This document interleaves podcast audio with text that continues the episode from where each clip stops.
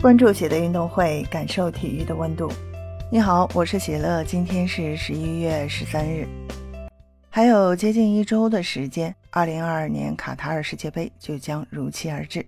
终于在等待了许久之后，大战在即。而近日，德国转会市场公布了本次卡塔尔世界杯全部三十二支参赛球的实力分档，一共分为五个档次，分别代表着夺冠热门。争冠球队、潜在黑马、实力平庸和重在参与。首先是第五档，这些球队基本都是陪太子读书的角色，整体实力实在有限。虽然队内可能拥有顶级球星，但是一人的力量还不足以改变整队的前景。至于第五档的共有十支球队，分别是加拿大、波兰、哥斯达黎加、沙特阿拉伯、澳大利亚、厄瓜多尔、韩国、喀麦隆、伊朗和卡塔尔。这些球队中有阿方索·戴维斯、纳瓦斯、哥斯达黎加、孙兴敏、舒伯、莫廷这样我们耳熟能详的球星，但要看队伍实力，这几队能够进入十六强就是成功。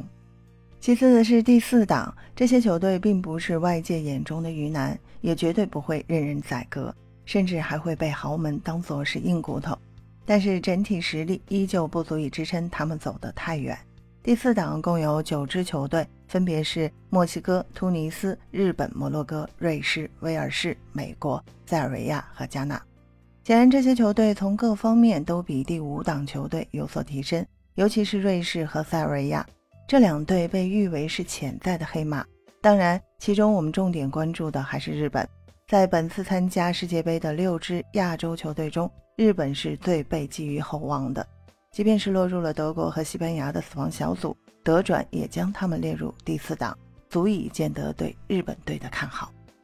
然后是第三档，这些球队的实力更上一层台阶，不过他们的位置有些尴尬。进入十六强是最低要求，但想挺进决赛甚至是夺冠却有些不切实际。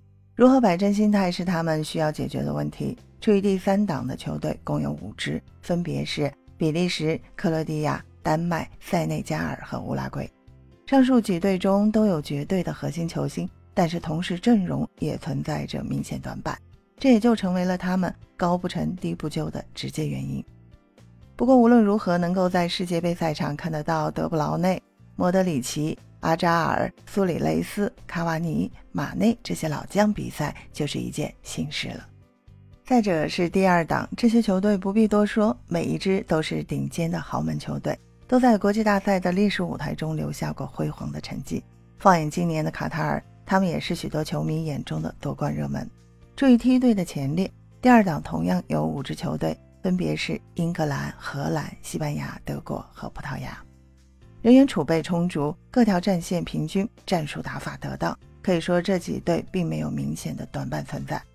然而不得不提的是，英和西德普都不处于自己的最佳状态。想要真正的捧起大力神杯，在做好自己的前提下，还是需要一点运气的帮忙的。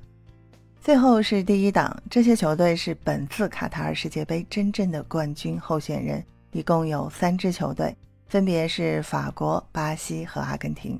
法国队贵为卫冕冠军，虽然失去了博格巴、坎特等核心球员，但是稳健的后防和出色的锋线足以保证他们争冠前景。